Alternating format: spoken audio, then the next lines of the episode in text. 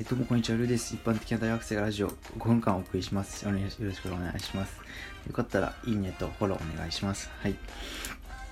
えー、9月22日ね、勝ちましたけれども、えー、まあね、あの、噂投手が、えー、カード頭に投げてね、もう噂選手のカード頭ってもう恒例で、な感じしますよね。で、それでしっかり勝つっていう、頼もしい選手ですね。はい。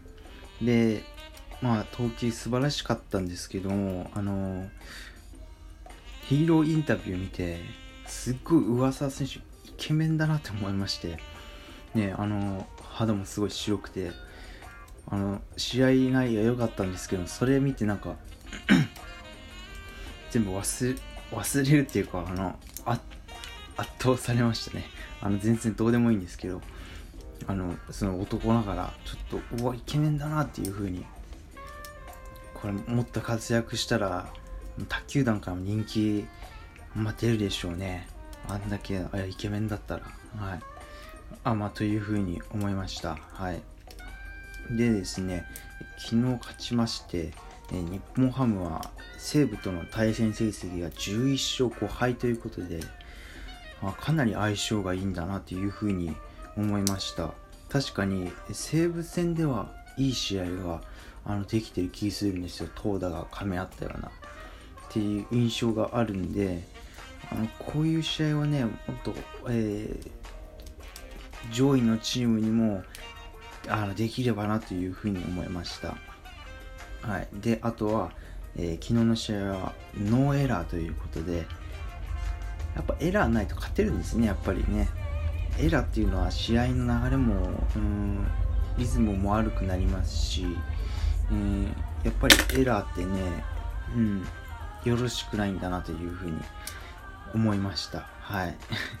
ということで、えー、上沢選手7回1失点ということで、しっかり試合をね、作ることができました。えー、上沢選手、えー、7勝目ですね。おめでとうございます。はい。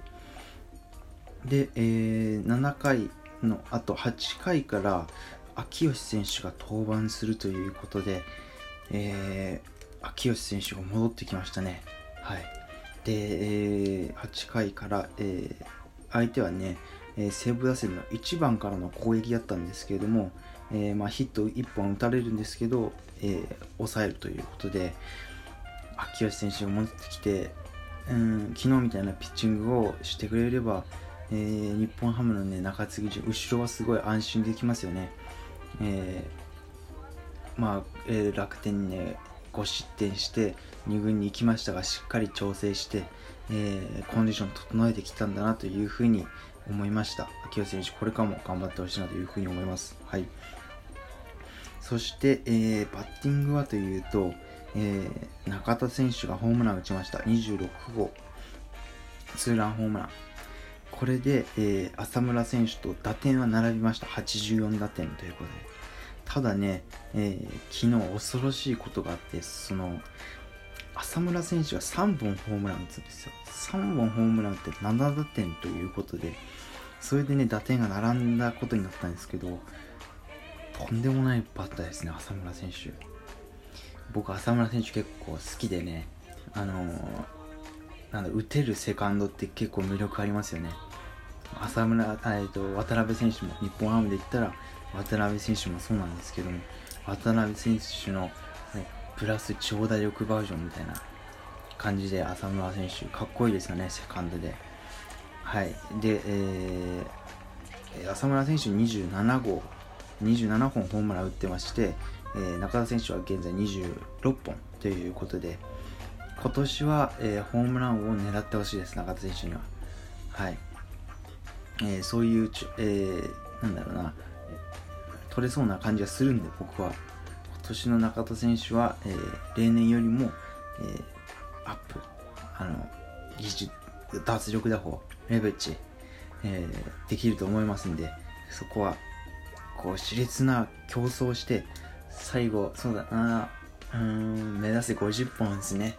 あれ夢は大きいですけど、目指せ50本をやってほしいなというふうに思います。あとはバッター陣で言うと、えー、ワンボーロン選手がマルチでヒットを打ちました。やっぱりね、あの、台湾の4割バッターですから、あの、もう、あの、今は1割台とかあったかな。